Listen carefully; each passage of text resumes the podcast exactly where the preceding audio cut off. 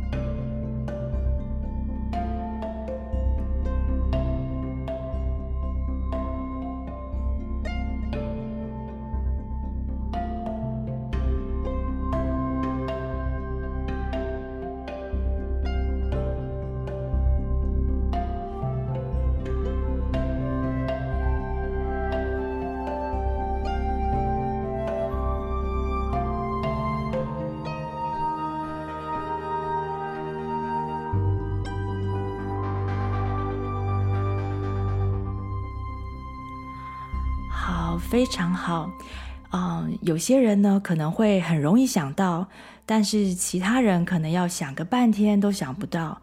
如果你一件事情都想不到，还是想要参加这个练习的话，你可以先暂停一下节目，仔细回想、回忆一下你的一生当中，有没有曾经让你感觉，哎呦，事情怎么会这样？我当时应该要怎么样、怎么样的这样子的一件事。很多人因为想要过个无悔的人生，就把后悔的感受呢压抑在心底深处，有的时候连自己也感觉不到。这样子，我们就可以欺骗自己说：“我毫无后悔。”但其实呢，这只是暂时没有感觉而已。就像有些人会压抑愤怒。表面上看起来，他好像也就很有风度啊，很有气度，都不太容易生气。但实际上呢，他可能只是非常非常懂得怎么样压抑自己愤怒的感觉或负面的情绪，好让他能够成为一个在心目中以为的自己。然而，压抑任何情绪的坏处是，有些情绪呢会转变成疾病。因为忽视，我们忽视心里试图透过情绪感觉传达给我们的讯息，那么心里就只好把那个感觉呢变得更具体一点，也就是从变从不舒服的情绪变成各种疾病来引起我们的注意。当然，大家不用紧张，平时压抑一下是没有关系的。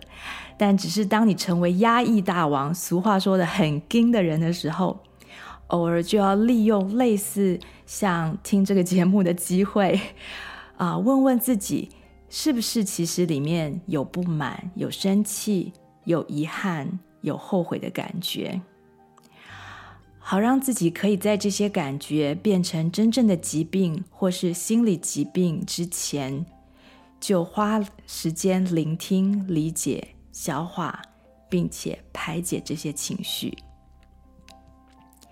我自己也是这样的人，通常是到病倒的时候，才发现自己已经撑了好一段时间了。所以我也还在学习更有意识、更有系统的去整理自己负面的情绪和感觉。今天想跟大家聊聊后悔这个情绪，因为它算是最多人最常感觉到的一种负面情绪。它不像是愤怒那样子的排山倒海、显而易见，它没有那种情绪龙头的威力。后悔是一股隐藏在各种情绪下的暗流，它默默地影响着我们每天的决定、行为和感觉。有的时候，愤怒的后面也是一个后悔的表现。今天呢，就让我们把这个情绪翻开来看看。如果愤怒是一个自己呃自己身份价值等被踩线之后的警讯，那么后悔可能就是一个隐藏在许多人生痛苦之下的改变的机会。这一集呢，主要的目标是介绍这个情绪，可能没有太多时间可以讲很多故事跟例子。但是听完这一集之后呢，对以后我们将要分享的处理后悔情绪的一些故事，或是对你自己的情绪，可能就会有一些帮助。首先呢，我想先试着定义一下后悔是什么。我想很多听众朋友可能都读过一本书，叫做《后悔的力量》（The Power of Regrets）。我还蛮喜欢作者 Dan Pink 对后悔的定义。他说：“Regrets。” is the stomach churning feeling that the present would be better and the future brighter if only you haven't chosen so poorly, decided so wrongly, or acted so stupidly in the past. 他说：“后悔呢，是一种整个胃都在翻搅的感觉。想象说，如果呃不是自己过去无知的选择。”错误的决定或愚蠢的行为，目前的状况就会比现在好更多，自己的未来也会更明亮。基本上呢，后悔就是对于过去某个时间点上一件我们自己或许能使上力发生的事情，或是没发生的事情的一种心理上对抗的感受。这种胃部翻搅的感受呢，是来自身体到今天都还在不断试着对抗这个已经发生的过去的一种证据。因为你的胃是真正在不舒服，身体希望透过这个翻脚的不舒服，促使我们去做些什么，好让它不曾发生，或是说让它啊、已经没有发生的事情让它去发生。或促使我们去思考一下以后可以怎么进步，可以怎么转变，所以它是一个改变的机会。这感觉有的时候呢，也跟紧张、担忧、害怕的感觉都很像，就是胃在翻搅嘛。身体能够为我们制造的不舒服的感觉呢，其实也就只有那么几种。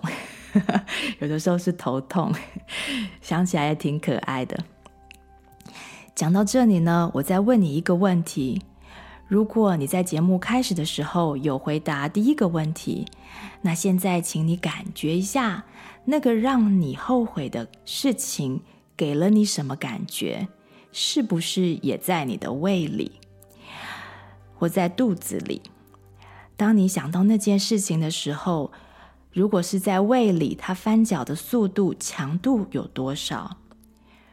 那如果不在胃里，那个不舒服的感觉是在哪里？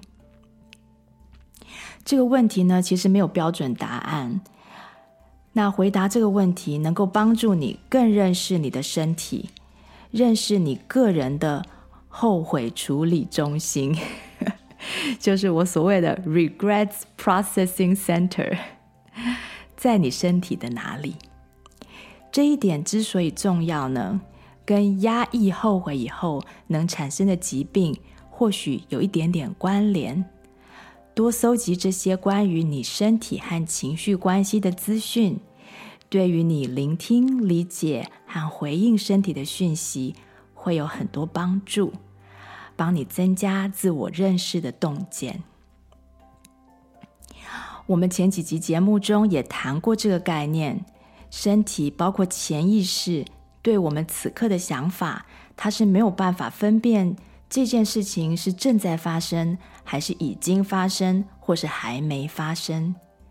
因为身体只能活在当下，活在此刻。如果你现在去想一颗很酸的柠檬，你的你的口水可能就开始就开始分泌了，因为你身体并不知道那只是一个想法，你的面前根本就没有这个柠檬。此刻，如果你去想让你后悔的事情，那么身体就会在现在为你制造属于你的、你特质的后悔的感觉出来。而后悔的本质呢，就是一种感觉，一种不太舒服的感觉。如果你曾做过错误的决定，曾经因此失去某些机会，或曾经做过某些愚蠢的行为，但是你却不曾因此有不舒服的感觉。可能你缺乏后悔的能力，这不见得是一件好事哦。因为所有的动物都都没有后悔的能力，而人类呢，也要到差不多七岁左右才会发展出后悔的能力来。如果你做不对的事情都没有后悔的感觉的话，那你可能就像小孩一样的天真无邪。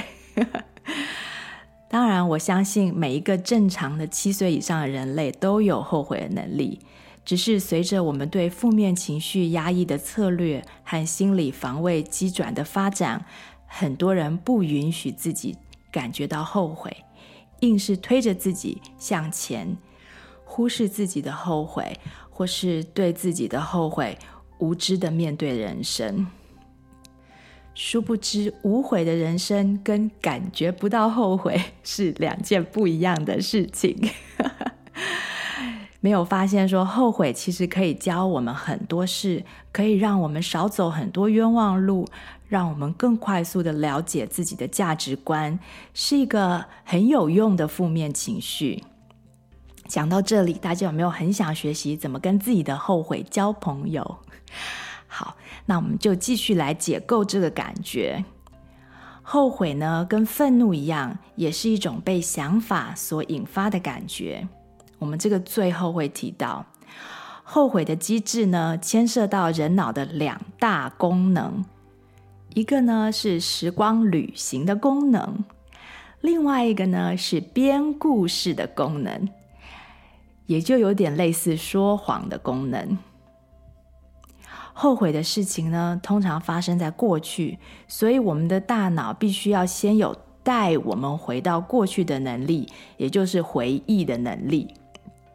除此之外呢，后悔也牵涉到对未来的一些假设性的预测，或是对现在的一些假设性的预测，像是如果我当初做了不同的决定，我们就会有不同的未来。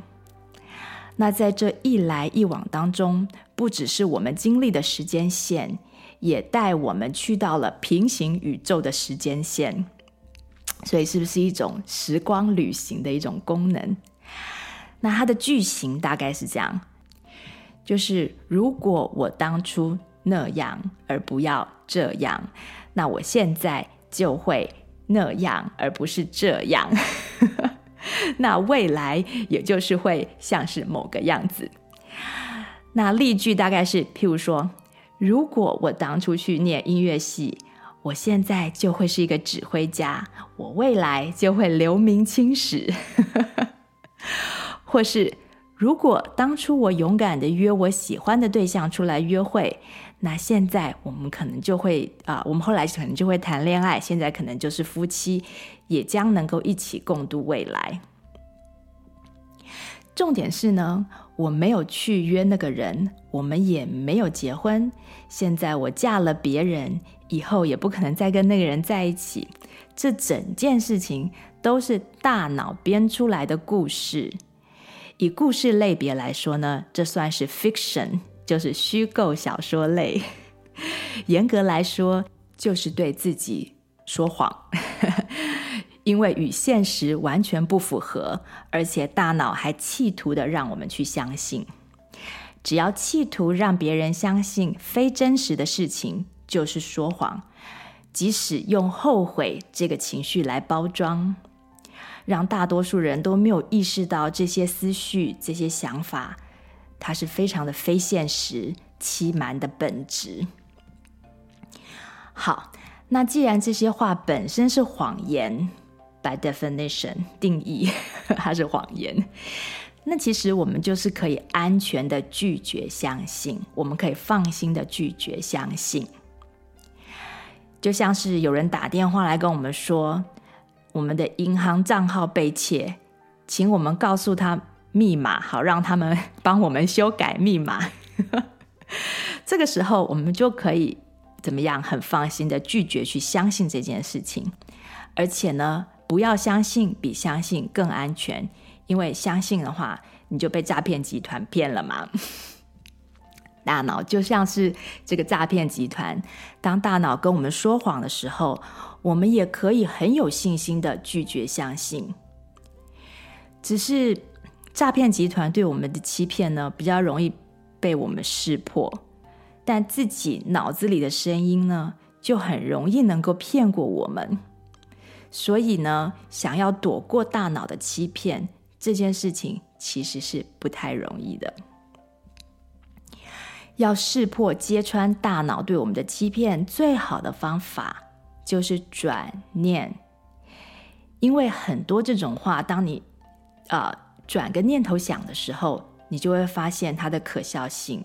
和它的非真实性，因此，只要该事件的角度转变了，你看这个事情的角度转变了，这些感觉也都会跟着转变。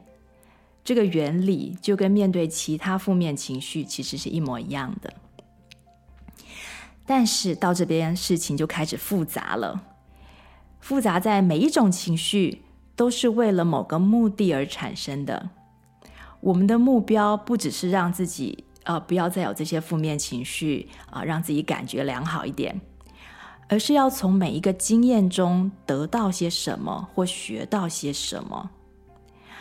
大脑虽然欺骗我们，可是它却像是我们的父母欺骗我们一样，就像是父母在欺骗小孩一样。很多的时候，他的用意、他的出发点是为了要保护他们的子女，是为了我们好。嗯，所以呢，大脑虽然欺骗我们，可是他的这个欺骗其实是在引起我们的注意，他希望我们改变，希望我们看到啊、学习到事事情的发生的原委，了解因果。因此呢，我们除了分享怎么转念来处理后悔的感觉，就让它像管理愤怒一样，能够来得快，也去得快一些。不要让它变成暗流，影响我们每一天的生活，或是让它化悲愤为力量，推动我们面对人生的问题和挑战，让我们更勇敢一点；或是让它教我们宝贵的一课，让我们因为某一个经验成长成熟。我们会谈谈怎么样听到后悔的感觉，到底是要告诉我们什么讯息？后悔的感觉虽然很差。但是这个感觉不是我们的敌人，它只是一个传讯者，告诉我们有些事情我们应该要去注意一下，去学习，去领悟，来帮助我们达到人生的各种目标，让我们可以更认识自己，为自己的生命做出更高品质的决策，还有行动。刚才提到的《后悔的力量》这本书的作者。他田野调查了上上万的受访者，搜集到一系列关于人类后悔的故事，整理分析成书，让我们更理解后悔的本质。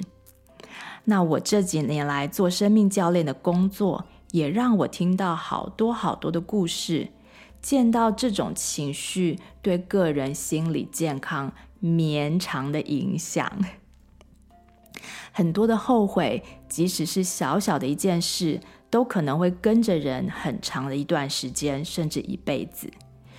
相信大家都听过类似的故事。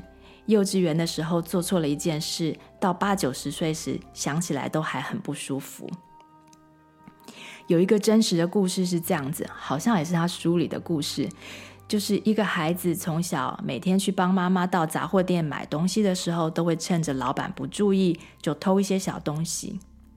这件事情一直到他八九十岁的时候想起来都还很后悔，这个自责的感觉一直没有消失。但事实上，他其实可以练习让这个自责的感觉消失，因为他的后悔已经转成有一点点像罪恶感了嘛。那这个等一下我们会讲。我听到这个故事的时候呢，也曾经想过我自己有类似的经验。当时呢，台湾还有所谓的那种啊、呃、五角钱，也就是零点五元的硬币，比一块钱要再小一点点，但是颜色蛮像的。那我觉得很有很有趣，每次收到这样子的零钱呢，我就会收着。那有一次我去买东西的时候呢，就不小心把五角当成一块 付出去了。真的就是那那首歌要五毛给一块，不是，我是要一块给五毛。那我离开商店的时候呢，才发现自己的五角钱不见了。那我那个时候就已经知道我少付了五角。但是我并没有回去跟老板说，我就懒得，我就想说我已经都走那么远走了，我就不想再走回去。但是这件事情却跟了我很多年，我一直没有办法忘记它。那刚开始的时候是有一种后悔的感觉，然后后来就变成有点罪恶感。我知道自己当时应该回去补足那个五角。那这种欠了人的感觉呢，虽然只有五角，却意外的极端不舒服，许久许久，一直到有一天，我不知道是怎么搞的，突然认知到这个五角钱的价值到底是多少，根本就没什么价值，然后我才我才放掉了那个不舒服的感觉。那从这个经验当中呢，让我认识了自己的价值，了解说，哎，我不是一个。占了别人便宜还会觉得舒服的人，因为有些人占了别人便宜会觉得自己好棒哦，自己怎么占到小便宜了？呃，譬如说，呃，跟人家讲价的时候啊，就是这边可以占到一点小便宜，那边就很开心。可是我如果连不小心占到的这种超级小便宜，只要被意识到了，我都会觉得很不舒服。那我认识了自己之后，我就能够比较清楚地避免这种不舒服。小心的不要去占到别人的便宜，然后也知道说啊，我其实不太需要去跟人家讲价，因为如果占到便宜了，我也不会开心。因此，后悔呢是帮助我们认识自己的价值观一个很重要的工具。你的价值观可能跟别人很不一样，你自己可能都还不知道。同时呢，也是帮我们认识其他人的价值观。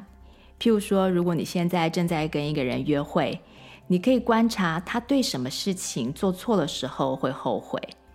你们甚至可以讨论让自己感觉后悔的事情，从中间可以看到彼此的价值在哪里，看看你们的三观合不合。有兴趣可以回去听我们的三观。那。认识对方到底认为什么事情重要，从他对什么事情会后悔就可以看得出来，这是一个还蛮赞的工具。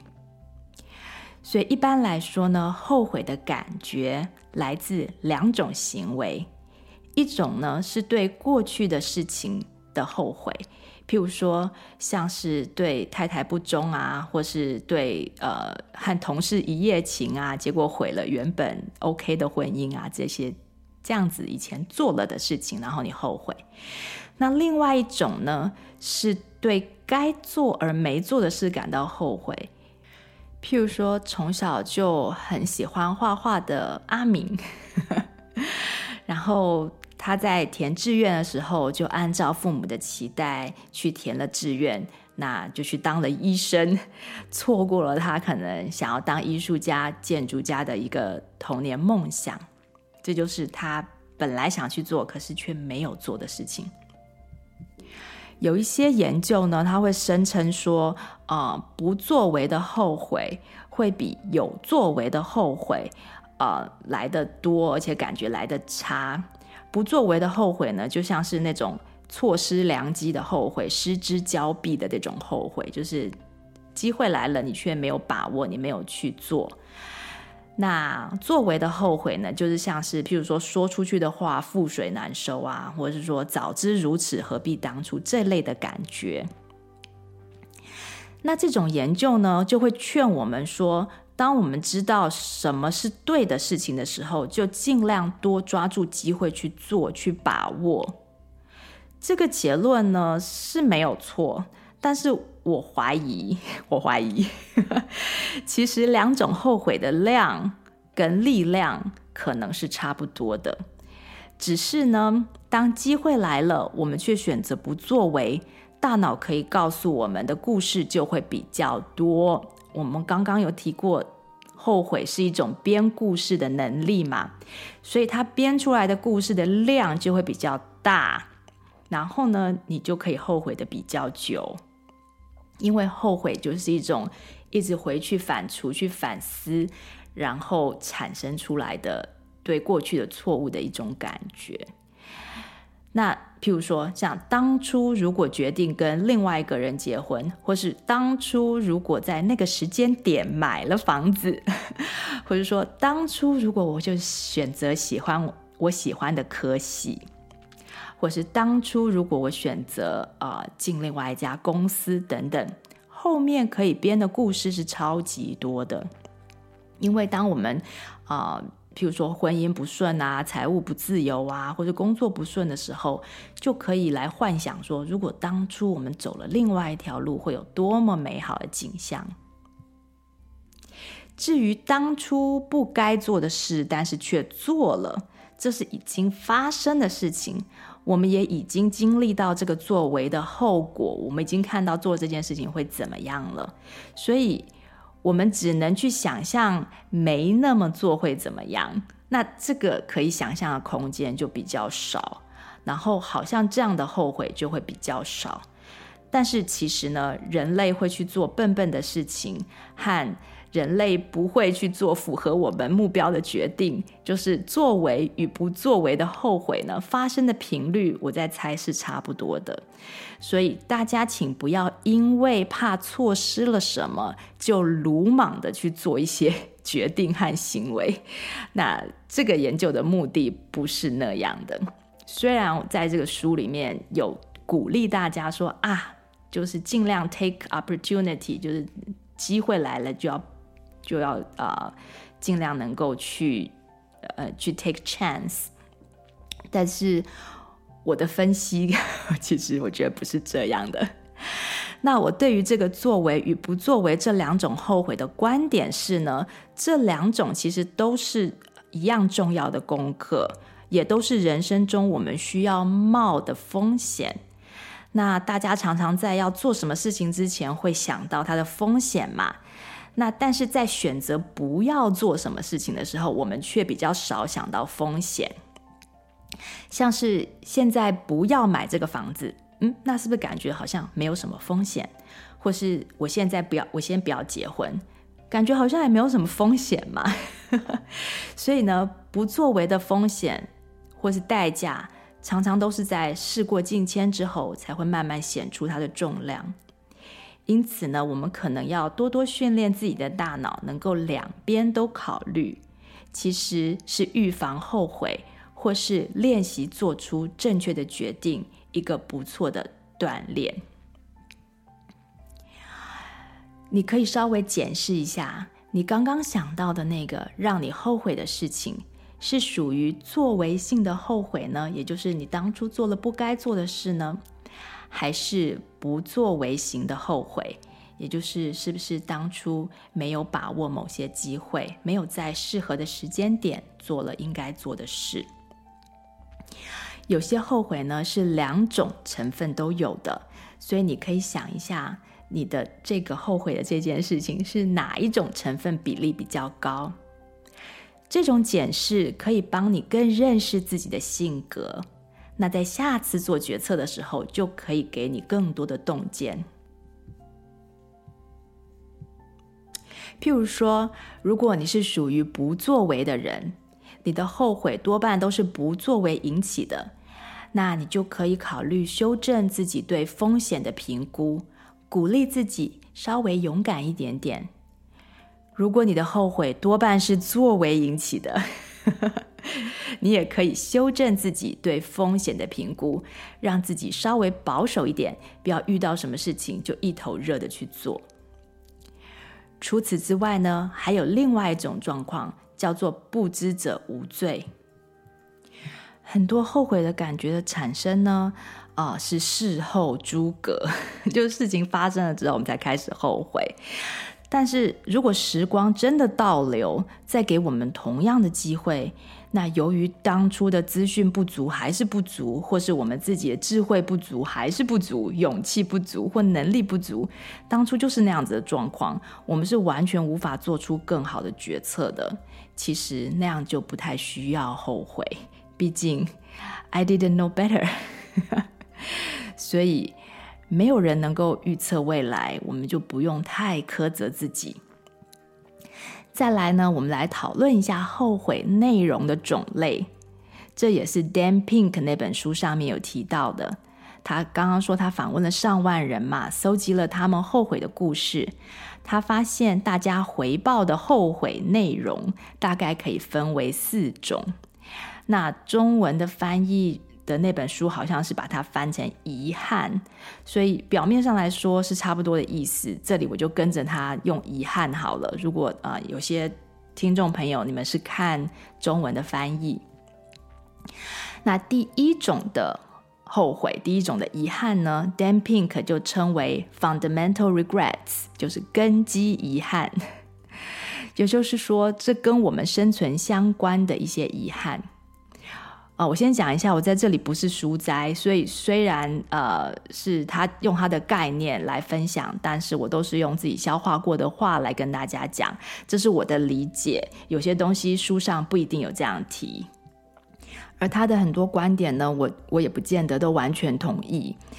好，那这第一点呢，fundamental regrets 呢，这一点是针对于人生方向选择的所有决定和行为的后悔。很多人会说，失去工作的时候后悔当初没有多存钱，或是有人会说啊，我后悔当初没有听另一半的提醒，多运动，多注意饮食，现在生病了。那或者说，人生在不顺的时候后悔当初没有多去拿一个学位，没有多念一点书。那这是这其实是我们有一个亲戚的后悔，他是一个算是一个长辈啦。那他的父母呢？不太愿意投资在他的大学教育，可能是当初的家庭环境啊，或是父母亲的价值观就是这样，觉得干嘛去读大学？因为北美这边呃进大学比较贵嘛。但是后来呢，这个亲戚他却变成一辈子都要做劳力的工作。那他年纪大了以后呢，就特别觉得吃不消。但这其实也不完全是他父母的问题。我后来在呃在思考这个。他的这个状况的时候，我就这样，我就想到说，其实他们整个家庭呢，都算是走那个比较有学，就是去念大学啊，比较高知识的这个方向。那他呢，变成说是他是整个家庭里面唯一的一个蓝领阶级。那我发现蓝领的工作呢，其实是很需要家庭和社区的一个互助合作的关系。像我们现在在做这个房屋转翻修啊。就是比较成功的团队，我发现都是家族的事业。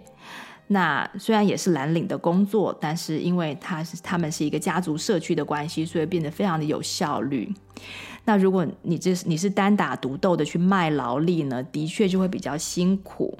那这个时候呢，可能多拿几个学位去公司上班当白领的劳工，年纪大了之后就会觉得比较舒服，比较少后悔。再顺便跟大家提一下，就是前阵子法国的工人呢，就在抗议法国政府把退休的年龄提高嘛。好像是从六十二岁到六十四岁这样子，反正就是高了一一两年这样。那对白领阶级的劳工来说呢，这是没有什么差别的，因为反正在办公室里就多做两年就是了，对生命的消耗不会很大。但是对于这些每天做粗活的人来说，他们的平均寿命呢本来就比较低一点了，那晚个两年再退休呢，这对他们来说就是一个很大的剥夺，就是一个很大的挑战。所以这种政策，嗯，我觉得应该要。慢慢来，要有配套，就是不要打乱了快要退休的人的人生计划，因为这样实在是有点残忍。好，离题了。反正呢，这种根基遗憾呢，有时候是长期累积的一个习惯，有时候是一个人生命基调的选择的结果。那当你发现后悔的时候呢，很多时候是来得及转变的。啊、譬如说，你来得及去现在去存钱啊、呃，现在多开始存钱，或者说现在嗯开始去运动，就是有的时候是还不晚的。好，那第二种呢是所谓的 boldness regrets，就是勇气遗憾，这也就是刚刚讲到的不作为的时候很容易发生的遗憾。但是呢，我希望大家搞清楚到底为什么不作为，搞清楚自己为什么不作为。有些时候是因为你的个性保守和害羞，这这不是一定需要修正的一件事。也就是说，你不需要为你自己的性格来 apologize，你不需要为自己的性格感觉抱歉。保守的性格呢，本来就是会错失很多的机会。那也会错过很多的危险。那害羞其实也不是一件坏事，一辈子害羞的人也可能有很幸福、很美好的人生。虽然你可能会错过一些东西，那可能会累积很多事情讲不出来，但是这些人的能量不是就消失了，他们可能跑去写文章啊，跑去创造啊。不一定要修改这个个性，除非呢，你感觉你的骨子里面应该不是一个害羞的人，你想要尝试更勇敢的人，不一样的人生啊，你可以去呃，你可以去回应自己心里面的这个遗憾，然后来修改你的行为。总之就是不要因为别人怎么说，譬如说别人跟你说，你刚刚为什么不举手？你有你有话为什么不讲？啊、你就是因为别人的批评，然后就逼着自己去改变，就不要这样。相反的呢，而是你自己想要改变，是你自己想要变得更勇敢，变得想要 speak up，想要把自己心中的话表达出来。所以呢，从这边大家可以去想说，后悔是一个非常 personal 的感受，是一个非常个人的感受。别人不能告诉你说你应该后悔什么。如果别人告诉你你当初应该怎么样，是别人把他的后悔加在你身上。那如果你就开始反省，并且因此而产生后悔的感觉的话，那你可以先问问自己：我是真的后悔吗？如果让我再给我一次机会，我真的愿意冒那个风险吗？或是问自己，我当初真的有足够的资讯满足我的安全感，满足我对自呃我自己对风险的评估吗？对不对？可能都没有。就像减肥，不是要跟别人比才知道自己要减肥，而是 要问问自己，我是不是真的胖？我是真的有需要后悔吗？我是否在后悔当初的我是我，而不是我爸爸？我后悔我是我，而不是我哥哥，不是我姐姐，不是别人。可是我根本就不可能变成别人来决定事情嘛。所以哥哥姐姐、爸爸妈妈他们愿意冒的风险，我本来就不愿意冒啊！我干嘛去后悔我之所以成为我呢？对不对？或许，呃，我虽然没有意识地做出选择，但是我愿意承担失去某些机会的代价，这是我的选择。那事过境迁之后，我可能会觉得当初应该要勇敢一点，但这也是我对自己的感觉的回应，而不是受到同侪或是权威的压力的影响。这样一来呢，你才能够认识自己的价值，而不是别人的价值。所以在检讨跟反省所谓这种勇气、遗憾、这种 boldness、regrets 的时候，可以注意这件事。譬如说，你当初有个很喜欢的人，因为没有勇气去跟他说话，结果就错过了。但是现在的你，再给你这个机会，你也可能依旧不会这么做。所以，这种后悔到底需不需要产生？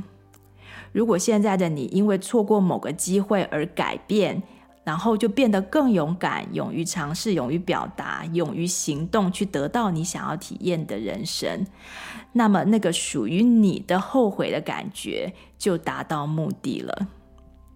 可是如果你是因为压力而感觉自己好像做错了什么，这就不是后悔，那这是什么呢？你就变成有点像是罪恶感、羞耻感了，就是。哦，当初如果我能跟我哥哥一样那么勇敢的去做那件事情，那就好了。那其实你是在批评自己，在说 I'm not good。那这就是羞耻感，而不是一种后悔了。那这样子去想，就会失去了后悔积极的力量。因此，这一点遗憾，我们要给自己同理心，也就是 compassion。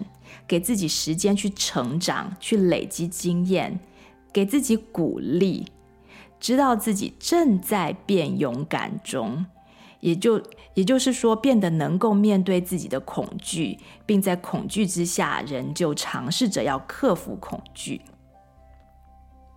我不知道我们之前有没有讲过勇敢，但是没有恐惧就没有勇敢可言。譬如啊，你要跨过同样一条河。一个平衡感超强的体操选手，他轻轻松松地走过呃一个独木桥，比起一个老阿妈，他要克服这样克服恐惧的，就是走上一段吊桥，然后过河，是谁更勇敢呢？走过去之后，所以只要你有恐惧，你就有你就可能变得勇敢，而一个什么都不怕的人呢？他做同样的事情，他只是幸运，他只是鲁莽，而不是勇敢。因此，对于过去失去的机会，或是目前正在失去、未来还会继续失去的机会，最好的心态就是：人生多的是机会。虽然每一个机会可能都有它的时效，都有它的保鲜期。那你从这边你可以看到人生中的 abundance 啊，abundance 这个字很重要，a b u n d a n c e。当我们把自己的一扇门关起来的时候，之后呢，还是会有另外一扇窗会为我们打开。那等我们准备好要变得更勇敢，去体验多一点点的人生的时候，那我们就能够走出去。那还没有到那点的时候，我们可以自给自己无限的时间去准备，知道说有一天这些错过的痛、这些后悔跟苦，真的大于克服恐惧的痛的时候，我们就会自然而然的愿意去克服恐惧。那对自己的孩子也是一样，我们可以鼓励引导，但是同时也要真心的接纳他们的选择。或是他们的不选择，那这就是我对于呃这个勇气、遗憾的一些想法。哎，我刚刚 abundance 拼完好像没有讲它是什么意思。abundance 是丰富的意思，所以我刚刚说的这个呃，我们的有。的机会是有非常非常多机会，不要觉得说自己好像人生错过了某一个机会，就永远都不会有类似的机会，可能不会有完全一样的机会，但是。呃，这个世界给我们的机会，人生给我们的机会是非常丰富的。那我们必须要把之前错过的机会就放下，就 let it go，然后才能够 embrace 拥抱人生的这种 abundance 的本质，这种非常丰富的特质。好，那第三种遗憾，第三种后悔是所谓的 moral regrets。道德遗憾，像是有孩子曾经在学校和霸凌霸凌者 一起欺负弱小。那当时呢，他明明知道是错的，但是为了怕自己也被欺负，好像自己被归成那种就是呃霸凌者欺负的对象，他就不敢站出来为弱小的人说话，甚至和霸凌者站在一起，一起欺负别人这样子。那有很多人的这个后悔会类似这样子，或是像我刚刚讲的。做出了一些实际上告诉我们不要做的事情，就是譬如说，啊、呃，杀人放火、偷抢拐骗这些事情。有些人做这些事情之后不会觉得后悔啊、但是有些人是明明知，有些人是自己知道这个是错的，但他还是做了，所以他事后就会产生了所谓的 moral regret 这些道德遗憾。我想跟大家在这边分享一个。蛮蛮有意思的故事。上个星期我在一个 podcast 上听到的，他那是一个呃访问一个专门研究道德的心理学家，他的名字叫 Kristin Neff。那他结婚之后呢，先生对他不错，那他自己本身也觉得他自己是一个很诚实的人。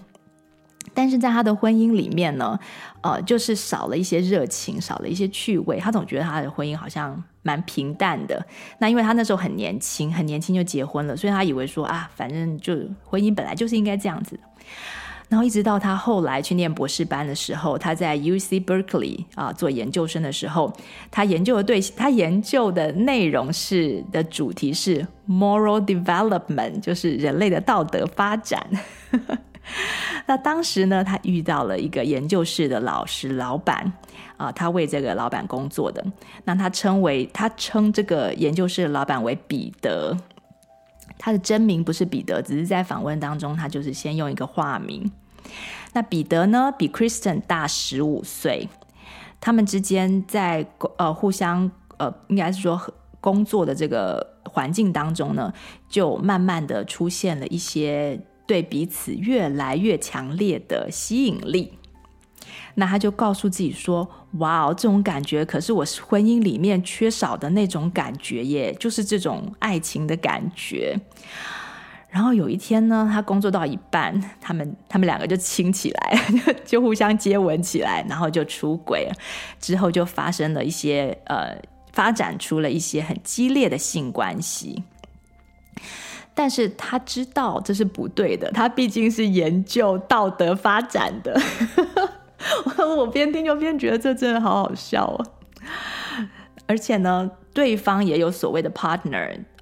那在美国他们会用 partner 这个字，可能就是说他们并没有正式的有婚姻的关系，但是他可能是法律上的同居人之类的。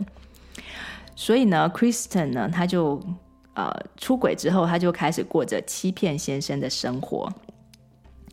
后来呢，他准备去印度做一整年的研究，然后他就跟彼得这样说，然后彼得就就说：“好啊，我会离开我的 partner，我要跟你一起去印度。”就是就是把他讲的骗的好像就是很浪漫的那个样子。那在他准备要和他先生告白之前呢，有一天。他先生却意外地跑来研究室找他，然后就发现了他和彼得的外遇。那他当场就是先跟他先生道歉啊，然后，然后，嗯，呃，跟他先生表白说，彼得是他这辈子的真爱，他需要离婚。然后他先生就非常非常非常的生气。那。Christian 也也很难过，他当初也很难过，他背叛他先生这样子，但是他还是做了。好，那离婚之后呢，他就去印度，然后在那边等彼得过来。结果印度三个月之后，去了三个月，彼得都一直没有去跟他会合。终于，他收到彼得电话，告诉他说，其实他没有想要去印度。然后 Christian 那时候就就感觉严重的被背叛嘛。然后，然后那个感觉就是，反正他讲了一堆，那这不是重点，所以我这边也不需要讲。那但是他仍旧把他的研究做完了，然后回到 Berkeley 拿到的博士学位，所以他是我们的道德博士。道德博士，呃，居然也会也会外遇，然后也会欺骗先生，也会做这样子的事情，但是人生真的好讽刺哦。然后他的故事的戏剧化还没有完。过了不久呢，有一天他突然收到了嗯彼得的 partner 的一个 email，也就是说，你可以把它想成是彼得他太太啦，就是他的他的另外一半。然后在 email 里面他说，就是那对方那个女生，他说，呃。呃，Christine，我想告诉你，就是彼得他患了脑癌，他只剩下几个月了。呃，医生说只剩几个月的生命。如果你想要见他的话，这里呢是我会去照顾彼得的一个时间表，你可以在我不在的时候去看他。然后我也想让你知道，你不是他欺骗的唯一的一个女孩，他常常欺骗这些年轻的女生。天崩地裂，结果 Christine 就去了。那彼得当时已经没有办法说话了，所以嗯，Christine 就告诉彼得说他原谅他，因为反正人都快要走了嘛。然后就跟他做最后的道别。那在那次见面之后几天，彼得就过世了。那 Christine 在这整件事情的创伤之后，呃，经历了很长的一段时间，慢慢自我疗伤。学习怎么原谅自己，怎么原谅彼得，因为他虽然跟彼得说他原谅他了，但是事实上其实他心里还没有嘛。然后他也真正的看到道德对他这个人本身的意义。那我想。如果他当时呢，就从此与彼得过着幸福激情的生活，就如果彼得真的有去印度找他，然后他们是他们之间的感情是互相的，是 mutual 的，并且彼得并没有欺骗他，那他可能就根本不会为自己的不道德行为所后悔，这就是一件很有趣的事情。那他的后悔呢，是是接下来的。嗯，因为他经历到了这个不道德所带来的后果，然后他才要了解到呃自己的道德尺度。如果你是 Christian，你接下来的人生会有怎么样的转变？我就会这样问自己。我其实真的不知道，但是这整个经验让他去回溯他从小的时候是缺乏父爱的一个童年，所以才会。喜欢上比自己年纪大这么多的一个男生嘛？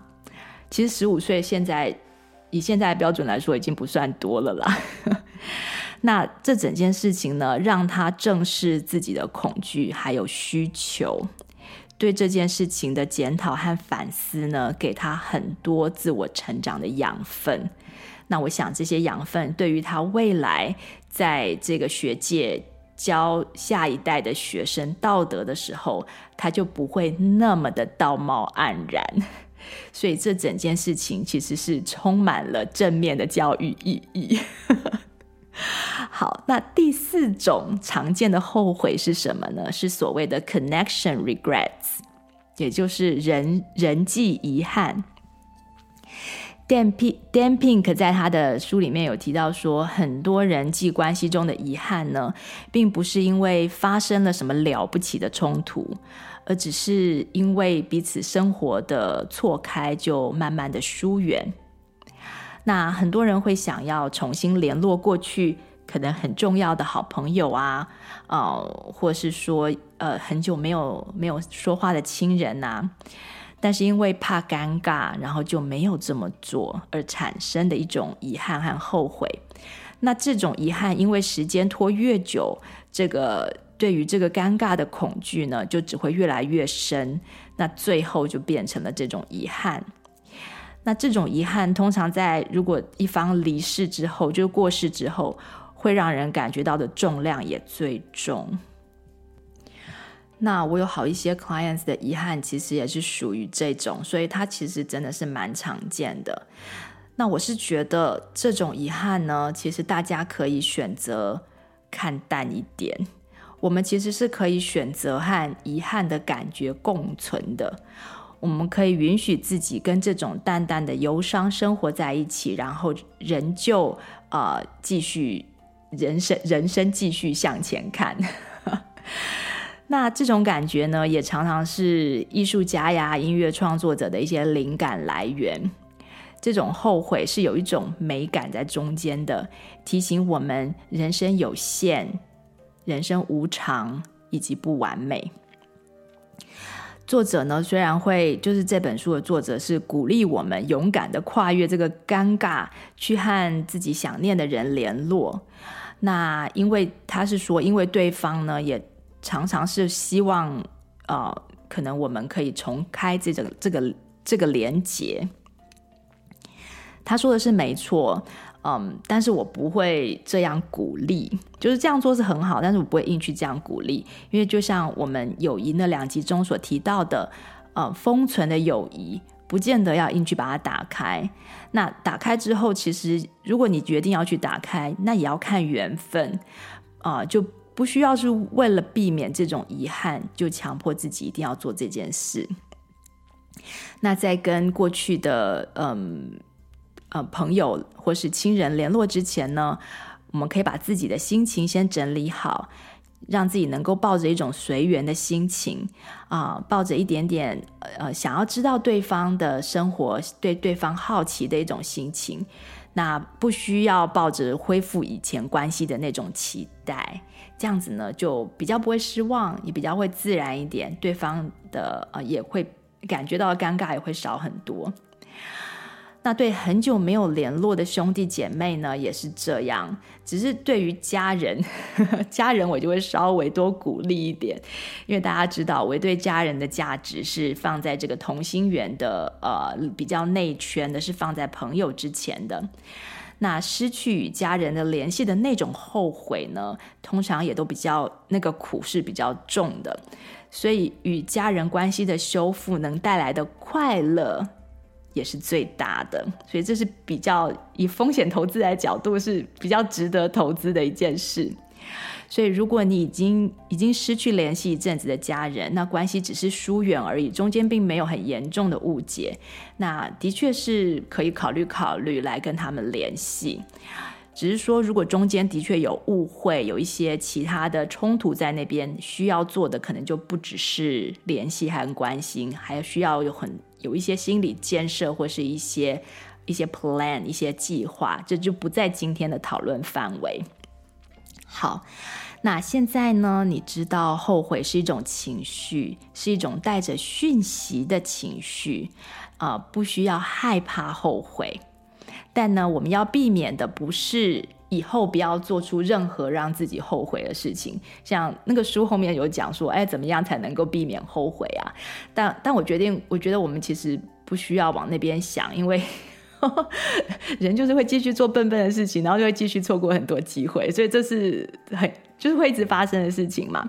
那我们真正要避免的是什么呢？避免越想越后悔，就避免让这种说故事的能力过度发展。所谓的 ruminating 的一种后果，ruminating 是 R U M I N A T I N G，ruminating 就是不断的反思，然后一直想同一件事情，然后呃没有新的思维出来，就像是乳牛在吃草反刍一样，它是不断在咀嚼同同一堆草，那你一直一直咀嚼的中间呢？没有新的东西出来，你并没有产生洞见，你只是一直不断的产生不舒服的感觉，那是我们要避免的。所以，我们只要知道自己有悔意、有后悔，然后从中间学习，看看下次可以怎么修正，或现在可以怎么补救，或是说从中间认识自己的价值观，这样就好了。我们不需要一直想说各种没有发生的可能性，然后想来想去都在想同一件事情，被自己的大脑呢骗得团团转，而且最后还有可能把后悔变成罪恶感，或是觉得哎呀，我就是个性不好，或者说我就是我就是害羞啊，我就是不够不够勇敢，这样子就搞成羞耻感，连拔都拔不掉了。所以这种 ruminating 其实是这种反思是有点危险的。那要自我检讨呢，其实就有点像是吃维他命跟吃营养的食物一样，也都要适可而止。如果你要后悔的话，也要适可而止，regrets in moderation，跟我们上次讲减肥的道理是一样的。有没有一种无道一以贯之的感觉？好，那所谓的情绪呢，它是能够带来能量。那能量是一种频率。当一个人的频率比较高的时候，譬如说你感觉到满足、感恩、喜悦的时候呢，啊、呃。这种后悔或任何低频的情绪一靠近，就会产生一种很像音乐中 dissonant 的不和谐的感觉，会有一种进不来的现象。那这种人呢，也是可以感觉到后悔，只是不会那么的不舒服。那相反的，如果一个人正在处于很低劣的情绪当中，就很容易吸引更多很低频的情绪进到心里，与你已经在低频的环境共振共鸣。所以后悔呢，potentially 是一种，呃，有潜力会降低我们快乐水准的一种负面情绪。这一点它其实跟呃愤怒其实有点不太一样。愤怒会让我们生气当下很不爽嘛，但是后来呢，通常气过了之后的快乐水准又会回到基本盘。然而后悔呢，是一种截然不同的，它可能会一点一滴的腐蚀人的精神能量，进而降低原本的快乐水准。所以这就是我们想要避免的东西。为了避免这种螺旋下滑的力量，所以我们了解了后悔的作用之后呢，认识自己以后呢。其实就可以告诉自己，我可以放心的 let go 这种后悔的感觉，我不需要继续的再想这件事情，我不需要，我不需要继续的惩罚自己啊，让自己的胃一直翻搅，然后感觉不舒服的这个感觉来教训自己，因为。我后悔过，然后我知道到底我的错误是在哪里，然后我承认我的错误，我也是呃负为自己的错误负责。也就是说，我得到教训之后，我就可以把这个感觉呢排出体外了，我不需要再一直反刍上来重新搅动。那我们现在回到呃节目最初的问题，你那时候回答这个问题的时候被搅动起来的那个后悔，现在你有没有比较知道那个后悔是在告诉你什么呢？有没有带给你更多对自己人生的洞见呢？或是帮你增加对自己的认识和爱心，对自己的 compassion？那你已经能够让这个不舒服的感觉过去了吗？你已经准备好要让它过去了吗？我知道很多后悔呢是很难消化的，所以以后还会做一些节目给大家更多的故事，增加我们转念的能力。那今天只是一个对后悔的介绍，一个 introduction，陪大家充电到这里，希望。我们继续一起学习怎么和后悔的感觉做朋友，怎么聆听后悔要带给我们的讯息，发现后悔带给我们的力量，然后让我们未来的生命可以更美好。好，那我们就下次再见喽，拜拜！你喜欢今天的节目内容吗？欢迎推荐西谷太太 Jacqueline 充电时光的 Podcast 给你身边的亲戚朋友们，在你收听的播客平台给我们订阅、评分、点赞、留言和加油。有特别想听的主题，欢迎写信给我们，作为未来节目制作的参考方向。再次谢谢你的收听、分享和支持，我们下次再见，拜拜。